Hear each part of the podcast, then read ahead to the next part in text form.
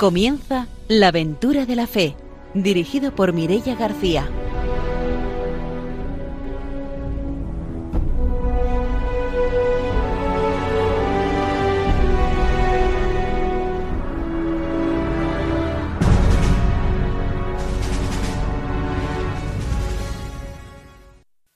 Muy buenas noches, estamos en Radio María, bienvenidos a un nuevo programa de la aventura de la fe. Está con nosotros, como siempre, el padre Arturo García. Buenas noches. Muy buenas noches a todos los radioyentes. Vamos a este programa, pues ahí a continuar con la fuerza, ¿no? A pesar de, del mes, que el mes misionero pues ha dejado ahí un, deje un buen pozo, ¿no? Para, para la iglesia, para seguir siendo muy misioneros. También está con nosotros Ramiro Fauli. Buenas noches. Muy buenas noches. Hoy dos saludos. Uno de cariño, bueno, los dos son de cariño. Uno para Carmen Aragón, que es de mi pueblo y escucha el programa. Y otro, quiero enviarle un saludo a don Francisco, que es el obispo de, Pamplona, que es el presidente de la conferencia de la Comisión Episcopal de Misiones y como estamos concluyendo el mes de extraordinario de misiones, bueno, pues le envío un saludo para que siga impulsando los programas misioneros. Pues mandamos esos saludos y vamos a saludar también a nuestro invitado de hoy, es el padre Antonio Rufete, es sacerdote de Oniano. Buenas noches. Hola, buenas noches. Esta noche nos contará su experiencia misionera que ha vivido durante este verano en Paraguay. Ahora saludamos también a nuestros técnicos, a Ramón y a Ángelo, y empezamos ya con la formación misionera.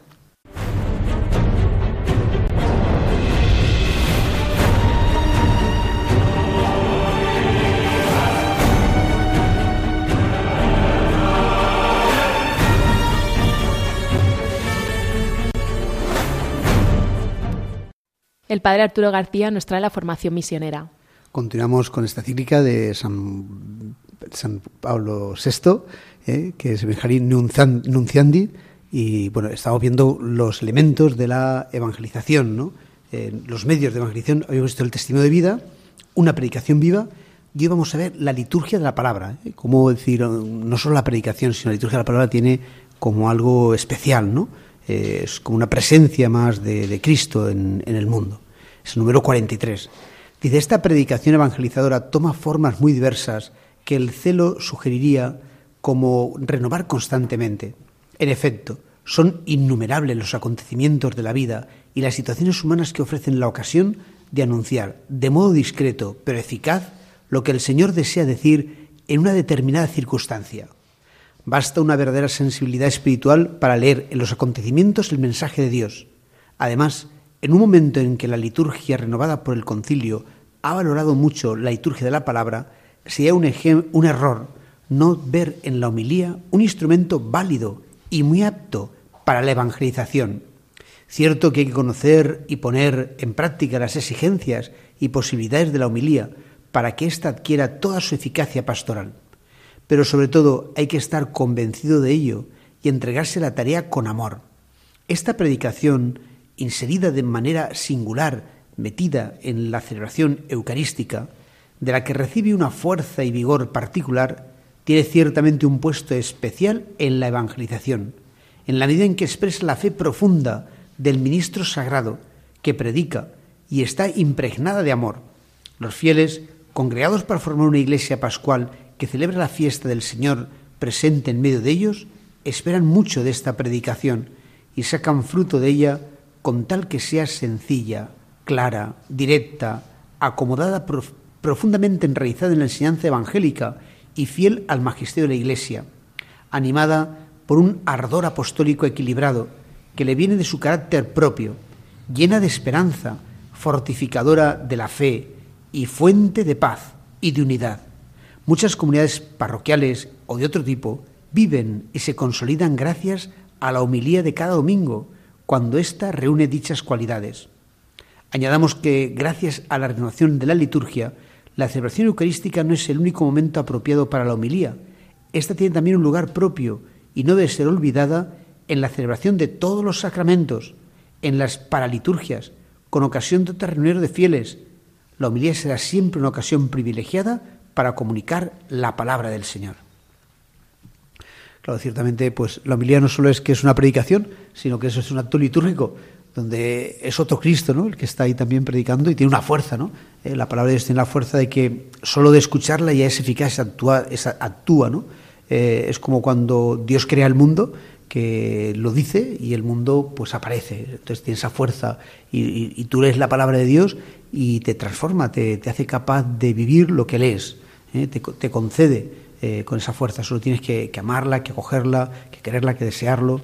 Y, es verdad que, que, a veces se mm, pierde ¿no? la ocasión de, anunciar el Evangelio, pues es un bautizo, en unas exequias, en una bendición de, que te llaman para cualquier cosa, ¿no? Es decir, que, en todo momento tengas ocasión pues para anunciar la palabra de Dios, incluso pues cada día, ¿no? La Eucaristía cada día, como recomienda la Iglesia. La Iglesia exige, ¿no? Que se haga en las solemnidades, en los domingos, los días de precepto, pero pide encarecidamente que todos los días pues se predique la palabra de Dios, porque mm, si no eh, recibir la comunión sin esa palabra de Dios eh, que hemos leído y que hemos explicado, pues no es lo mismo, ¿no? Es decir, la palabra de Dios es lo que te permite darte cuenta a quién comulgas, quién recibes, ¿no? Que es conocer más a Cristo. Y sobre todo los que no, no, hacemos homilías, pero si nos dedicamos un poco a la evangelización desde el mundo, pues ese contagiar ese cariño del pueblo de Dios a la lectura de, la palabra. ¿no? Muchas veces pasan por los jóvenes o pasan nuestros niños y ni siquiera han tenido contacto con la palabra de Dios. ¿no?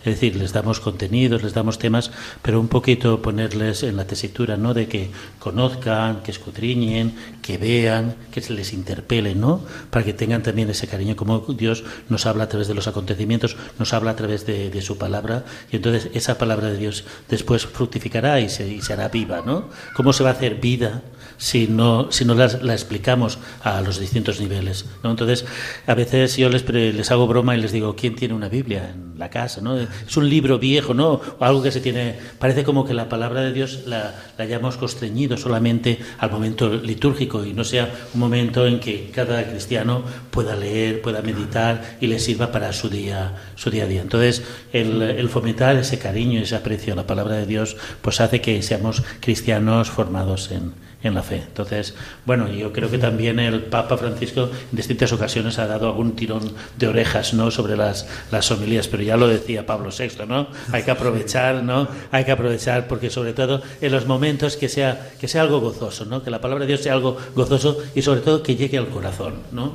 Decía alguien que hay que mover los corazones y no los bancos de, de lo largo que se hace, ¿no? Entonces, sobre todo también nosotros también en nuestro acercamiento al otro, presentar la palabra de Dios, que también también para que mueva esos corazones, ¿no? Sí, justamente ahora el Papa ha decretado que un domingo sea el domingo de la palabra de Dios y vamos a cerrar el domingo de la palabra de Dios, o sea que va a ser una ocasión también de darle más importancia todavía a la palabra de Dios. Pues cerramos nuestra formación misionera y nos vamos a conocer las noticias misioneras de esta semana.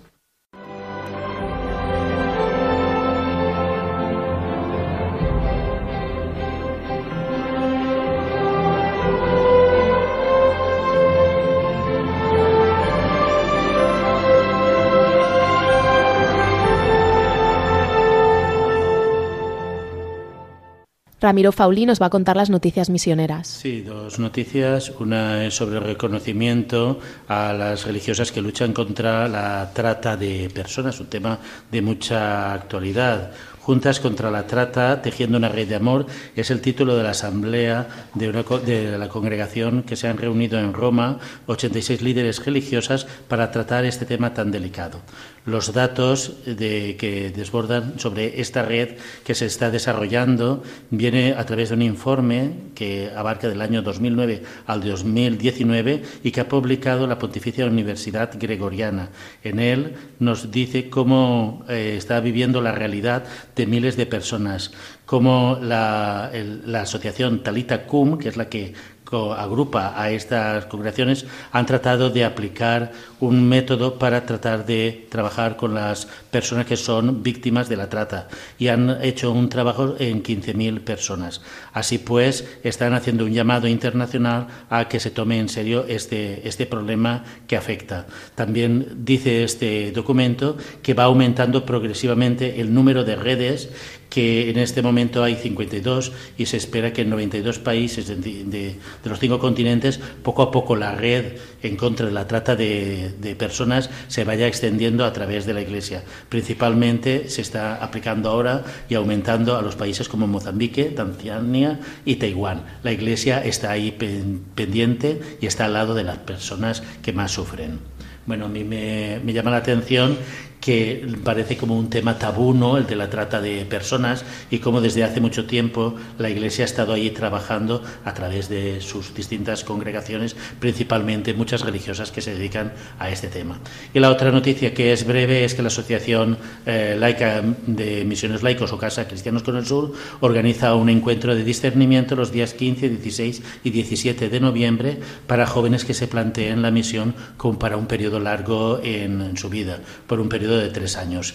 Pueden pedir información a través de OCASA Cristianos con el Sur o también pueden dirigirse a su delegación de misiones porque para participar de estos encuentros tienen que venir eh, dirigidos por la delegación de, misiones ya que se trata de un encuentro con vistas a madurar en, en la fe y en la opción misionera de larga duración. Pues después de habernos puesto al día con las noticias misioneras, vamos a conocer la entrevista de hoy.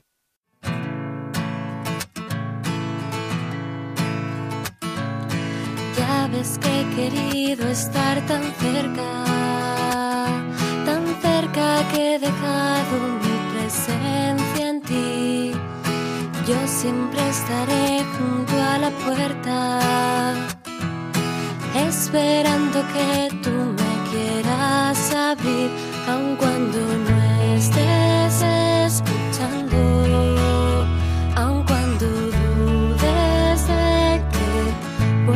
ser yo que sepas que estaré esperando a tu señal.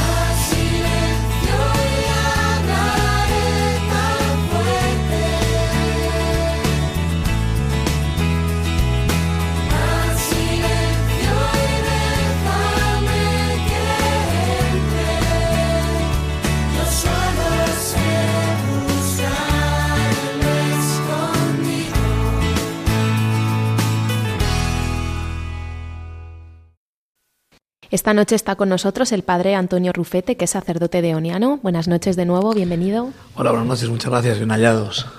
El padre Antonio ha vivido una experiencia misionera este verano en Paraguay. Sitúanos exactamente en qué, en qué parte de Paraguay. Bueno, si te parece, eh, bueno, te cuento un poco parte de esta experiencia, cómo surge, ¿no?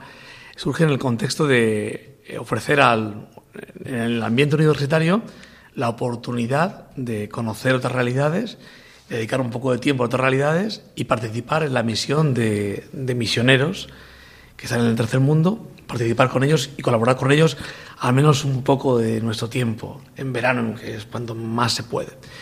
Y en ese contexto, pues hemos ido con varios grupos de, chicos de aquí de Valencia, eh, hemos ido a varios lugares.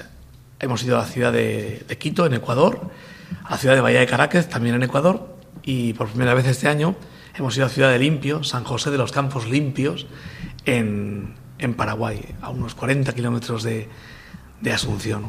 Hemos ido a la misión que los deonianos, los religiosos de mi congregación, tienen, tienen allá en esa ciudad desde hace unos 7, 8 años. Eh, tú has comentado de que vais con los universitarios, ¿no? A mí me cuestiona, ¿no? ¿Cuál es el trabajo, ¿no? Con los universitarios. Me parece que es un trabajo como muy, muy complicado, ¿no? Parece como que la universidad ha quedado al margen de la pastoral. ¿Cómo desarrolláis vosotros eh, la pastoral entre jóvenes universitarios? Bueno, el Papa Francisco realmente nos lo ha puesto muy fácil, porque los últimos documentos son realmente claros. Parece como que no gustan, parece como que son demasiado llanos, como que son poco teológicos, sin embargo, tienen muchísima profundidad y muchísima actualidad. Y en ese sentido, eh, a partir del sínodo este que, se desarrolló el, curso pasado, eh, en octubre del año pasado, sobre, jóvenes, y discernimiento y demás, eh, a partir de ese momento sacó un documento buenísimo. Primero el de la conclusión de, ese sínodo, muy bueno, y luego el Cristo vive y, nos quiere vivos, ¿no? Decía el texto, ¿no? y habla precisamente de, de escuchar de, a esos jóvenes y, y de alguna forma acompañar su sensibilidad. Sí, y, dice el Papa, escuchar, hacerse prójimo y testimoniar, ¿no? Sí, claro, y, y responder un poquitín a sus inquietudes. Y en, en, los jóvenes eso sí lo tienen, ¿no? Ese deseo de ayudar eh, lo, tienen metido. Eh, ese deseo de hacer el bien y de, luchar y de complicarse la vida por hacer el bien lo tienen, lo tienen metido. Y, y, la semilla misionera, sin duda, la tienen dentro, la tienen por, por naturaleza, casi por la edad que tienen, ¿no? El ayudar. Entonces, eh, es relativamente fácil, diría yo. Perdón, a lo mejor parece un poco simple, pero no. relativamente fácil porque mm, simplemente es escucharlos y es, es, ofrecerles la posibilidad de que, mm, de eso, de que conozcan otra realidad. Y pues una propuesta muy sencilla y, ¿Y esa propuesta la hacéis a todos? ¿Tenéis algún grupo? ¿Les dais alguna formación? ¿Cómo hacéis para que sea claro, la realidad la claro, propuesta? Claro. Bueno, en concreto, una de mis responsabilidades aquí, yo soy vicario de la parroquia San Francisco Javier, en, entre Blasco Ibáñez y la Plaza Zúcar. Pues, pues eh, bueno, pues colaboro en esta que es de mi congregación, mi comunidad, yo vivo aquí precisamente, y en el contexto en el que nos movemos hay muchos jóvenes de otras parroquias, de otras ciudades, muchos Erasmus que vienen y que preguntan y que desean y que piden ellos mismos eh, ser acompañados espiritualmente, mm, tener algún grupo de referencia, eh, nos piden ellos mismos algún momento de oración durante la semana y, y en ese acompañamiento, en ese compartir ratos de, de la vida, pues surge también esto mismo, junto a la parroquia hay una escuela universitaria, ESIC, que también eh, pues tiene un montón de, de, alumnos, de jóvenes, y por tanto, vuelvo a decir, de inquietudes también, y, y, se les ofrece esa oportunidad. Primero de...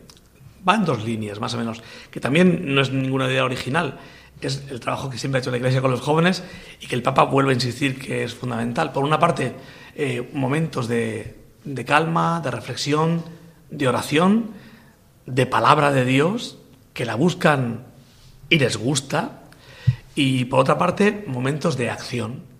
Los jóvenes como que son muy dados a, a salir, a moverse, les gusta la fiesta también, pero también les gusta hacer cosas que, que sirvan para los demás. Y tenemos estas dos partes. Los martes los dedicamos, ya el año pasado y este año también, eh, los dedicamos a, a, momentos de reflexión y de, de oración y de charlas sobre algún tema que a ellos resulte de interés y los jueves los dedicamos a la solidaridad, a ayudar. Estamos colaborando con, con Villa Teresita, con esto de las. en un aula, sí, sí. aula con, para madres eh, pues que están saliendo del mundo de la prostitución y que necesitan algún tipo de, de, ayuda. Y hay muchos estudiantes que les pueden echar una mano a ellas y a los, a los hijos de ellas, ayudarles a hacer los deberes. Mientras ellas están en la formación, les ayudan a hacer los deberes o les acompañan, juegan con ellos, les ponen una película de cine, una cosa así. Y luego también algunas noches salimos, dos noches al mes, salimos por las calles de Valencia a ofrecer un café, una palabra, un bocata a la gente que está en la calle. Pues simplemente a saludar, a desearle buenas noches, a ver, a interesarnos por por ellos ¿no? De alguna forma hacerlos visibles, eh, que se nos hagan visibles, ¿no? En la calle. Entonces, esas dos líneas. Y entre esas ofertas de acción está la posibilidad de ir en verano a un, a un país de misión no a salvar al mundo ni a hacer nada extraño, porque en dos meses, como pueden imaginar, no se hace nada, pero sí a colaborar con otra gente, a compartir la vida con, con otra gente, una vida absolutamente distinta, ¿no? Y como siempre, la experiencia, más que de lo que se aporta, es lo que, pues, que, es lo que cambia, cambia la, el foco las atenciones, es la gran experiencia. Sí, te iba a preguntar un poco eso, es decir, de estos jóvenes que han ido, no sé, cómo les ha afectado, ¿no? Pues en, en su vida, en su fe, pues eh, a lo mejor si cuando vuelven tenéis un compartir o durante el final del, del viaje y también, no sé, en, la, en esa ayuda, si también, en ese tiempo también tenéis un tiempo de reflexión, de oración, de participación en, en, la, en la, misión. Sí. En nuestro caso, mm, vamos grupos reducidos y vamos a una comunidad religiosa. O sea, lo primero que les llama la atención es verse viviendo con una comunidad religiosa. Uh -huh. Entonces, lo primero que descubren es si sois hombres normales, que ponéis la lavadora y hacéis la cocina, recogéis los platos, eh, o nos toca hacer la cena como cualquier otra persona, ¿no? Esa es la primera experiencia chocante que a ellos uh -huh. les llama bueno. la atención y que, y que les gusta, ¿no? Compartir la vida diaria, normal, sencilla con la comunidad, ¿no? Luego, otra de las grandes frases que a mí se me ha quedado de este verano es, ellos, la gente de, de Paraguay, a los chicos y a nosotros nos llaman misioneros, ¿no? Jóvenes que vienen a hacer una misión, los jóvenes misioneros, ¿no? Y decía uno de ellos que realmente la experiencia es que los que han hecho misión ha sido, han sido ellos la gente que nos ha acogido con nosotros, ¿no?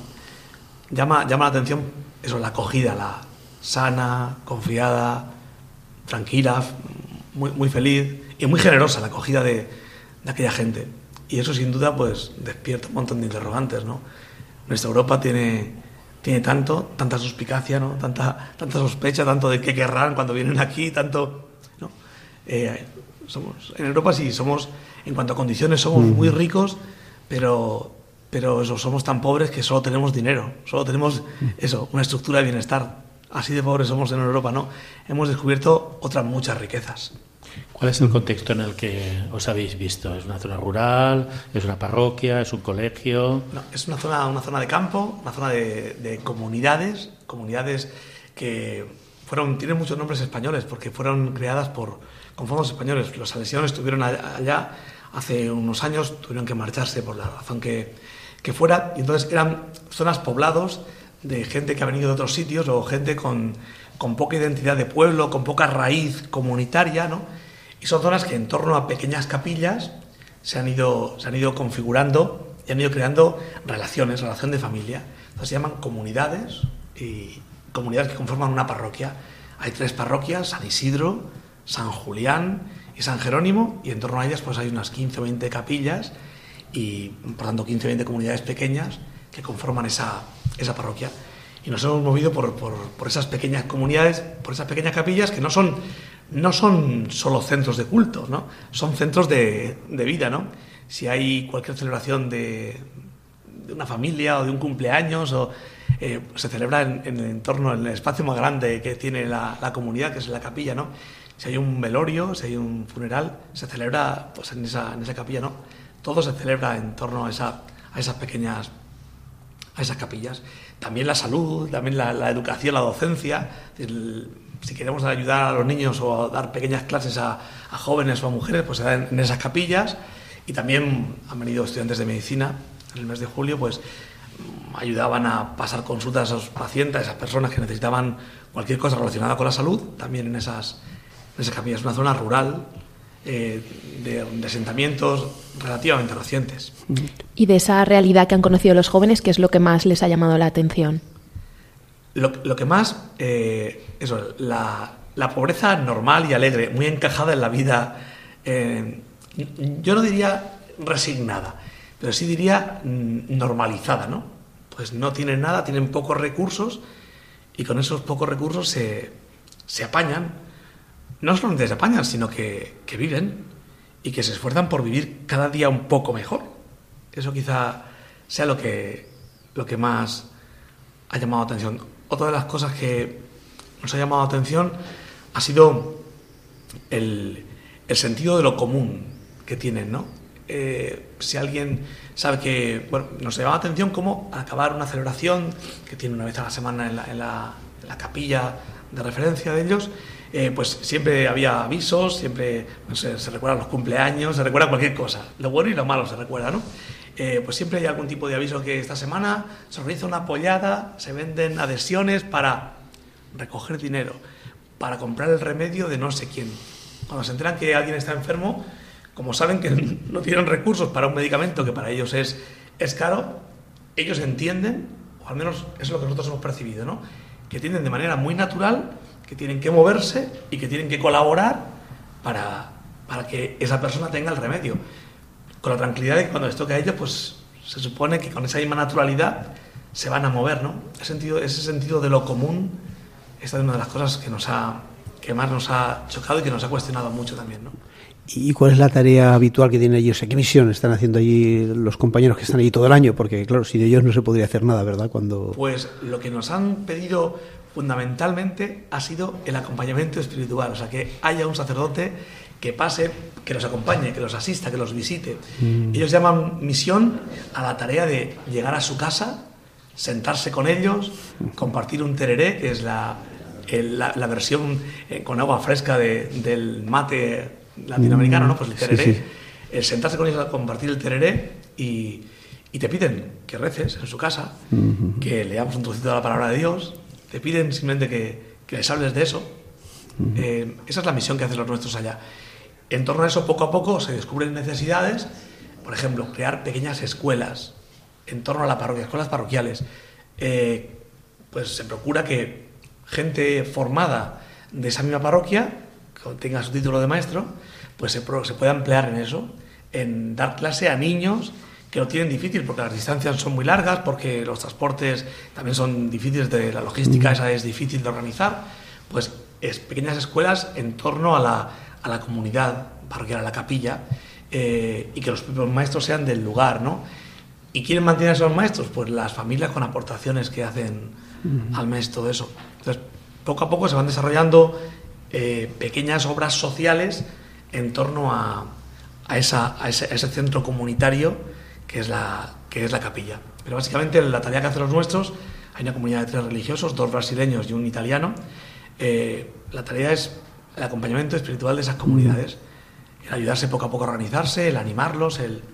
también cada comunidad tiene su, su el sacerdote pues se, dedica a lo que tiene que dedicarse, que es a la cuestión ministerial, a prepararse bien la palabra de Dios, a prepararse bien la homilía, a, a, la aceleración, a ser animador y motor de esa aceleración, pero el resto de cuestiones hay en cada hay un equipo eh, pues que es con un coordinador, con un vicecoordinador, con, con, con un secretario, con un administrador que se encarga de, de, cuidar un montón de aspectos de la comunidad. Luego el sacerdote se dedica simplemente, no simplemente, nada más y nada menos que a lo que tiene que hacer. Específicamente eso, ¿no? Sí, sí. Básicamente esa, esa es la cuestión. ¿Cuántos jóvenes habéis compartido esta experiencia de dos meses? Pues hubo, ha habido dos grupos. En el mes de julio, un grupo de tres, tres jóvenes estudiantes de, de medicina, cuarto año de medicina, que se han dedicado básicamente a, a visitar enfermos y desde sus conocimientos ayudarles, curar heridas, eh, pues, orientarles desde sus conocimientos. Y el segundo grupo, grupo de cuatro ya estudiantes, bueno, profesionales, porque habían acabado los estudios, dos psicólogos, un arquitecto y una terapeuta ocupacional, pues a visitar también familias, algunas zonas eh, y dedicarnos, sobre todo el segundo grupo, a la formación de jóvenes. Pequeña formación de, jóvenes, de monitores, cómo organizar un campamento, y nos pedían eso. Eh, nos pedían mucho que, les contáramos cómo era esto, ¿no? Cómo era Europa, ¿no? Cómo, cómo es la educación, cómo es la calle, cómo es... Entonces nos hemos dedicado... Ahora después de la pausa te preguntaré sobre los jóvenes porque es un tema muy candente que nos gusta en este programa. Nos vamos a hacer una pausa, volvemos enseguida para seguir conociendo el testimonio.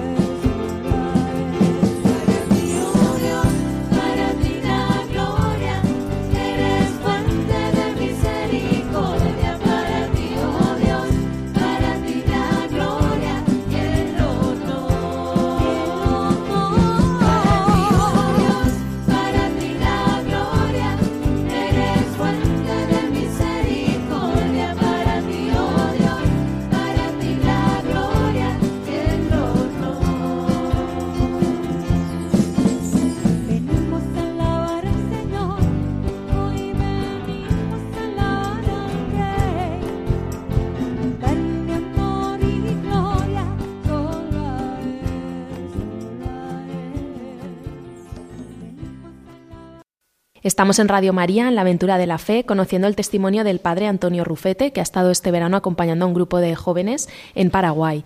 Nos habías contado antes que durante el curso estos jóvenes realizáis actividades con los jóvenes universitarios, pero concretamente los que van a la misión se preparan de una forma especial. Claro, eh, es, muy importante eso, mm, prepararse, pues, saber, saber eso, quiénes son ellos. Tiene a lo largo del año varias jornadas de formación. Una, quiénes son ellos, o sea, quién personalmente, no podemos dar lo que no tenemos, no, no podemos ofrecer nada si, si no caemos en la cuenta y si no cuidamos lo que, lo que, lo que somos, lo que tenemos dentro, lo que, lo, que, lo que pretendemos en la vida. ¿no? Entonces, la primera parte de la formación sería sobre la identidad de, del propio voluntario. ¿no? Y en esto aparece, y les hablamos también con mucha claridad, ¿no? hay cientos, yo diría cientos de miles de ofertas de voluntariado tan, tan variado. También hay empresas que hacen negocio con esto, ¿no? Los hay que hablan de volunturismo también.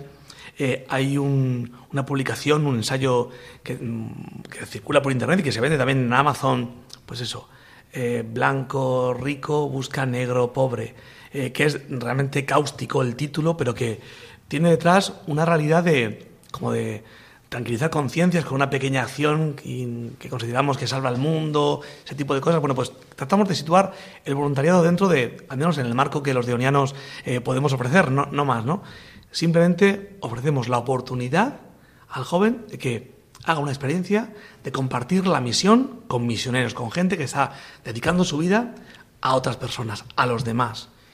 Y ofrecemos la oportunidad de participar eh, por un tiempo, un mes, un mes de sus vacaciones, eh, en, esa, en esa misión. Eh, también les hablamos sobre quiénes somos nosotros para que no se lleven a engaño. Lo nuestro es una misión de la Iglesia y nuestra misión es evangelizar. Y cuando hablo de evangelizar no es hacer cristianitos, no, no, no. Es hablar de la experiencia que tenemos de, Cristo, del Evangelio. Sencilla, humana, normal, muy limitada, pero esa es la razón de ser de nuestra misión.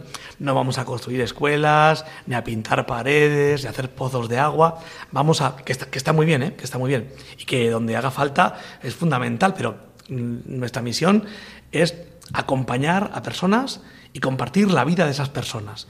Y en torno a las comunidades que, de hablamos hace un, hace un rato, pues hay eso, personas que necesitan de Dios, personas que, que viven esencialmente y vertebralmente desde su fe. Eso es lo que les mueve a, compartir la vida. Eso es lo que les mueve a estar pendientes de las necesidades del otro, a quitarse de la boca el trozo de pan para dárselo a quien tiene aún menos que ellos, ¿no?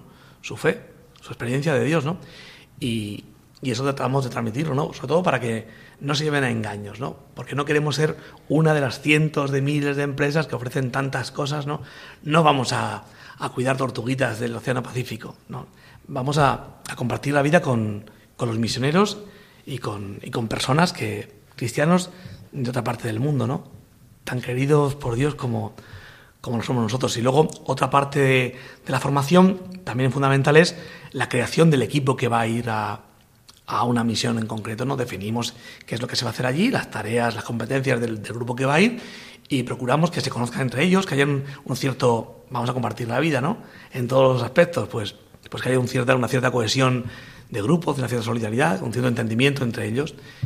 Y vamos con españoles, a veces también con gente de, con italianos, eh, o portugueses, o alemanes, como ha sido este año.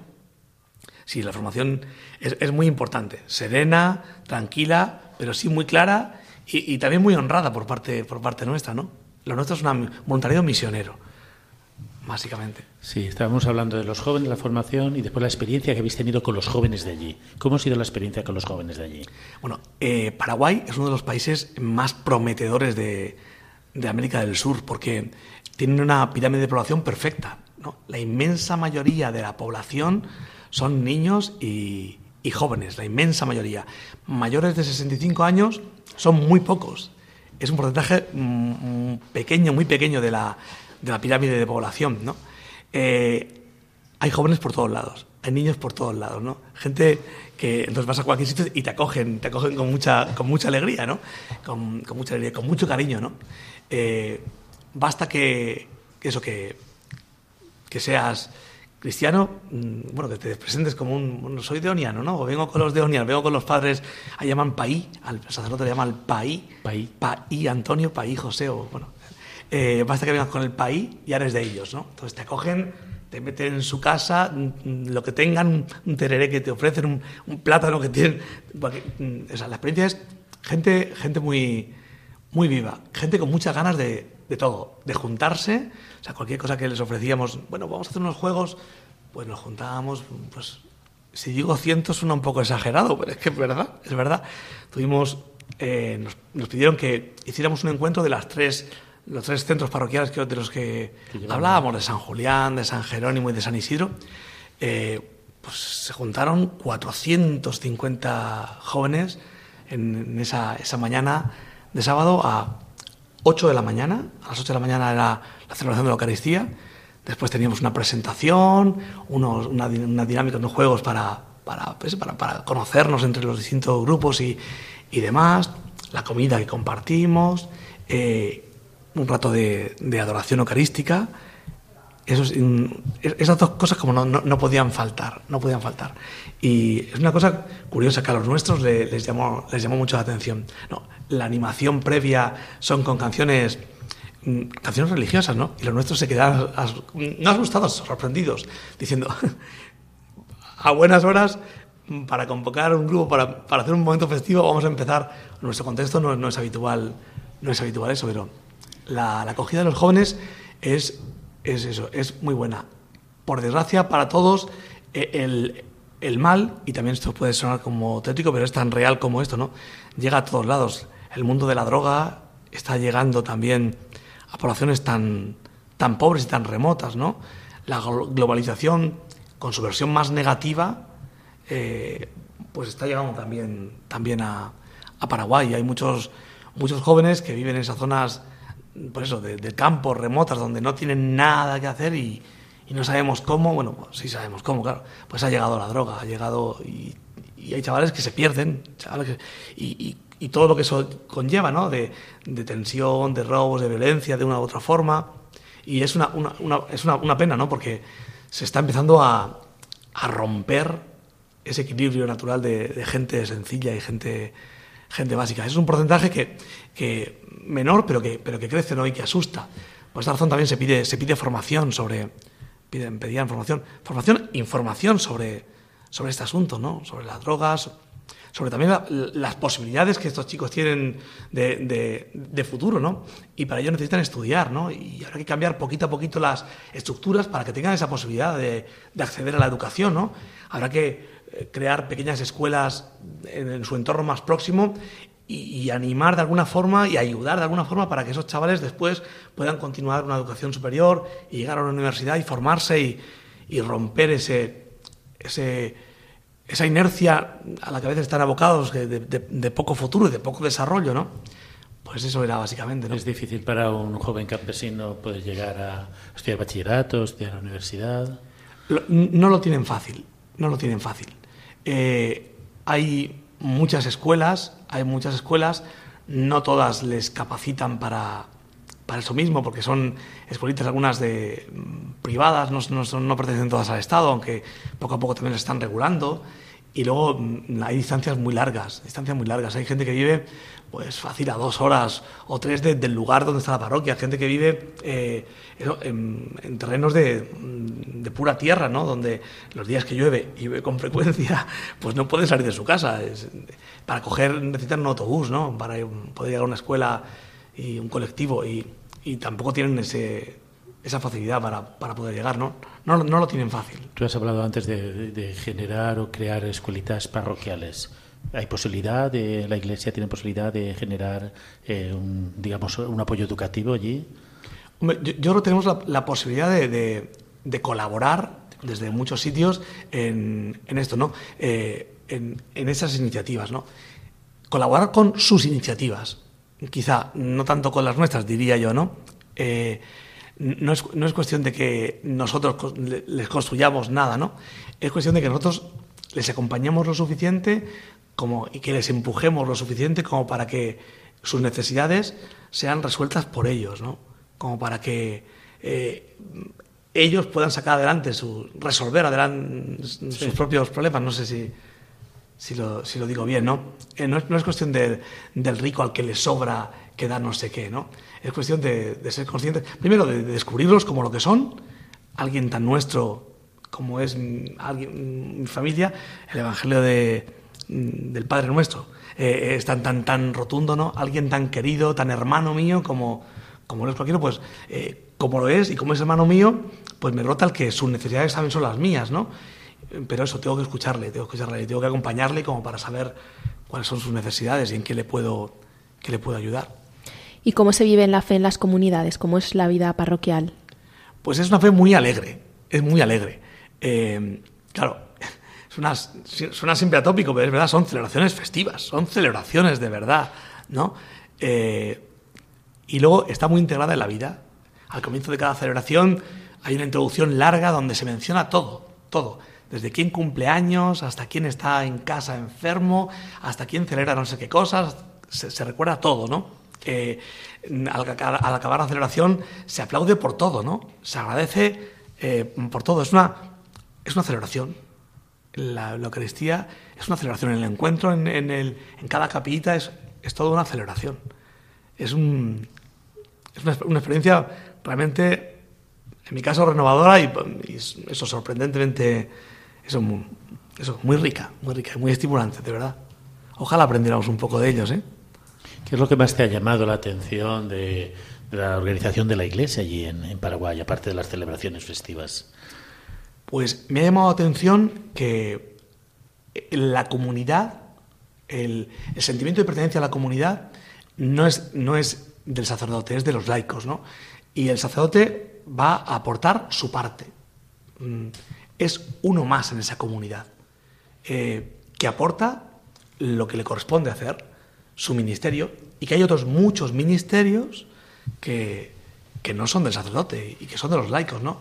Y que son de ellos y que los llevan con, mucho, con mucha emoción. Van todos vestidos, los, lectores van vestidos de lectores con su, con su ropa de lector, los, los acólitos, los ministros de la Eucaristía también, eh, pues eso, eh, la cuestión de los diferentes ministerios mm, me llama la atención, ¿no? El cuerpo y los miembros, pues es una, una forma muy, muy, muy sencilla, muy, muy, visible, muy natural, ¿no? Cada, cada miembro del cuerpo hace su función. ¿Cuál es más importante? Pues todas son tan importantes con, siempre que contribuyan al bien de todos, ¿no? Al bien del cuerpo, ¿no? En el programa anterior eh, hablábamos con una religiosa sobre una iglesia en salida y cómo ella tenía la experiencia en Colombia de que la gente de las parroquias iba a las casas, visitaba, o sea, eh, era más allá de, los, de lo que es el edificio del templo y de los hogares parroquiales. ¿Cuál es la experiencia de Paraguay? La experiencia de Paraguay es que la comunidad eh, vive en torno a la, a la referencia de la capilla. La capilla es el lugar donde se vive donde se vive. Luego la fe está integrada, no es una parte mm, puntual de la, de la vida de la comunidad, está integrada en la, en la comunidad. Una comunidad que, que, hace misiones, una cosa también curiosa, ¿no? Una comunidad que cuando llega alguien nuevo al barrio o cuando se ha ampliado porque hay más asentamientos en, el entorno en que se mueven, ellos eh, organizan esa, esa, llaman así, misión, y por las casas presentándose, presentando la referencia de la, de la capilla a la que pueden acudir si necesitan algo, van a rezar, visitan los enfermos, saben perfectamente quién vive en cada casa y lo que, y lo que necesitan. Hay un barrio eh, donde está la capilla de San Miguel que eso que necesita, necesita un comedor. Un comedor porque hay muchos niños cuyos padres están fuera todo el día, muchos niños que están sorprendentemente solos, solos, que si nadie les lleva de comer no comen. Es una cosa curiosa, ¿no? Pues porque los padres trabajan a no sé cuántos kilómetros y salen por la mañana temprano, tempranos a las 4 o 5 de la mañana, andando hasta la carretera más, más cercana, cogen el, el colectivo, se van al lugar de trabajo y regresan por la noche. Entonces, esos críos están todo el día en el entorno de la casica, quiera Dios que no les pase nada, y bueno, pues es la propia comunidad la que empieza a mover eso. Necesitamos pues hacer acopio de comida, pues que alguien aporte lo que buenamente pueda, que haga, un poco de comida además para llevársela a esos críos que no, que no comen, ¿no? Entonces, eh, nos pedían ayuda pues para, para, para, mover un pequeño comedor de, para, para, críos, que al final será para ellos y para los de alrededor, ¿no? Eh, la fe es una parte más de la, de la vida que se comparte, ¿no? Una, una parte más. La fe vertebra la vida de la comunidad. Y eso es una de las cosas más, más sorprendentes, ¿no? Más sorprendentes, no, más agradablemente, mm, eso, despertadoras, ¿no? Es que tiene que ser eso, es que una fe reducida a una celebración semanal donde voy y ficho un precepto dominical tan mal entendido, con absoluto respeto a todo el mundo, por supuesto, tan mal entendido como los tenemos en Europa, pues eh, como a veces se, se entiende en Europa, pues, pues realmente está matando a la fe, ¿no? Está, está matando a la fe, porque no le permite ser lo que quiere ser, generadora de vida, ¿no? Eso es. Por lo tanto, en las comunidades hay mucha participación del laicado, de grupos, de distintos agentes ¿no? que vertebran la vida de la comunidad. No está solo solamente basada en, digamos, el, sacerdote, sino... Todos tienen... Todos tienen, todos tienen un ministerio, todos, todos. Hay coordinadores de todo tipo, de, todo tipo, ¿no? De, jóvenes, de, deporte, de, música, de, de cualquier, de cualquier cosa, ¿no? Cada uno tiene su responsabilidad y, les gusta esa responsabilidad, ¿no? Eh, cada dos, tres años hacen, estuve en una reunión donde se cambiaban unos a otros, el, tocaba la renovación, cada dos o tres años, no me acuerdo exactamente, cambian esos equipos, ¿no? Y los que, pues ahora son otros, los, los animadores de esa comunidad y los que se encargan de eso, de comerse la cabeza para mover la comunidad, para... Esa parte sí, todos, efectivamente. Y el sacerdote tiene su parte, que respeta mucho, que valora muchísimo, esa es la verdad, pero una parte, una parte de ese cuerpo. A veces hemos hablado de la misión de aquí para allá, pero no hemos hablado de allá para acá. ¿eh? Entonces, lo que hemos vivido en estas comunidades que supuestamente hemos ido a misionar, ¿qué nos pueden aportar a nuestra iglesia? No sé si llamar una iglesia vieja o que estamos un poquito quedados, ¿no? ¿Qué, nos aportan estas comunidades? Una iglesia un poco, nos hemos quedado un poco pasmados, yo creo, muchas veces, ¿no? No, sé, no sé si es el término, ¿no? Eh, yo creo que recuperar recuperar la, vida del Evangelio, ¿no? recuperar la vida con mayúsculas que Dios nos está ofreciendo. Esa es la, gran oportunidad y esa es la gran lección que, que estas comunidades nos están, nos están dando, recuperar esa parte. ¿no? Es verdad que aquí en Valencia hay muchos grupos, hay muchos grupos jóvenes, muchos movimientos. Gracias a Dios, esta diócesis tiene muchísimo, muchísimo que, que aportar también. ¿eh? Y los jóvenes, ojalá hiciéramos caso, más caso al Papa Francisco. Los jóvenes eh, están evangelizando, están renovando estas comunidades eclesiales. Hay muchos movimientos, Hakuna, eh, no sé si conocéis. Eh, sí, sí, sí. mueve, convoca, anima, vive gozosamente la fe. Ojalá aprendiéramos a vivir la fe, a vivirla con alegría, con naturalidad. Con digo Hakuna por pues el primero que viene a la cabeza, ¿no? Porque Empieza, empieza los lunes, pero los martes no sé cuántos movimientos hay más. Hay un montón de movimientos, ¿no? De jóvenes recuperemos la alegría, la normalidad, la, celebración festiva de la fe. Eso quizás sería lo primero, ¿no? No sé, no sé si lo primero, pero recuperarlo sería fundamental, ¿no? Y luego el sentido de comunidad, una fe individualizada, una fe personalista, una fe de resolución de, de mi interioridad solamente para mí, es una fe que no responde del todo a lo que es Dios, ¿no? a lo que es Dios. Y para los jóvenes que participan en la experiencia de misión, ¿qué supone ¿no? el, vivir esta misión a la vuelta? ¿Se produce algún cambio en sus vidas? Yo creo que, vienen cargados de, interrogantes. ¿no? Ellos decían, la verdad es que mm, vamos a seguir haciendo lo mismo. Eh, sí, lo que pasa es que te cuesta más. Eh, te cuesta más gastarte, gastarte dos euros en una cerveza, te cuesta más. Eh, te, cuesta más. Después de lo que has vivido, después de que sabes que, que a veces cuesta llenar la nevera eh, te cuesta más, ¿no? Yo creo que se han traído un montón de interrogantes, ¿no? Un montón de interrogantes. Y esa yo creo que es el servicio que podemos aportar a los jóvenes. Acompañarles para que se hagan preguntas y para que, para que busquen respuestas a esas preguntas, ¿no? Que todos tenemos, ¿eh? Más o menos acalladas, más o menos mm, vivas, pero todos tenemos un montón de preguntas, ¿no? La pregunta básica es el sentido, de ¿qué es lo que llena de sentido mi existencia, ¿no? Y eso, eh, se vienen llenos de preguntas y yo creo que eso es muy positivo. No, no, no, se vienen igual, no se vienen igual. Pues con esta reflexión sobre los jóvenes y la misión llegamos al final del programa. Muchas gracias al Padre Antonio por haber compartido con nosotros su experiencia de este verano en Paraguay la aventura de la fe volvemos dentro de 15 días. La semana que viene es el turno del programa No tengas miedo del padre Juan Francisco Pacheco.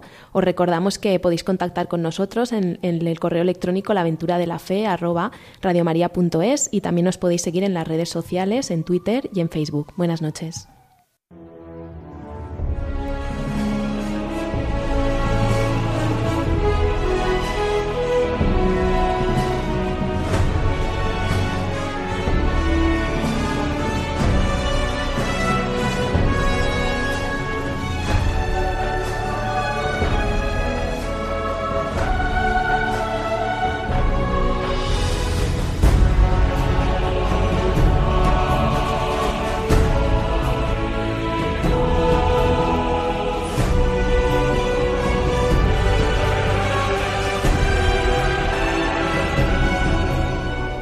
Han escuchado en Radio María La aventura de la fe, dirigido por Mirella García.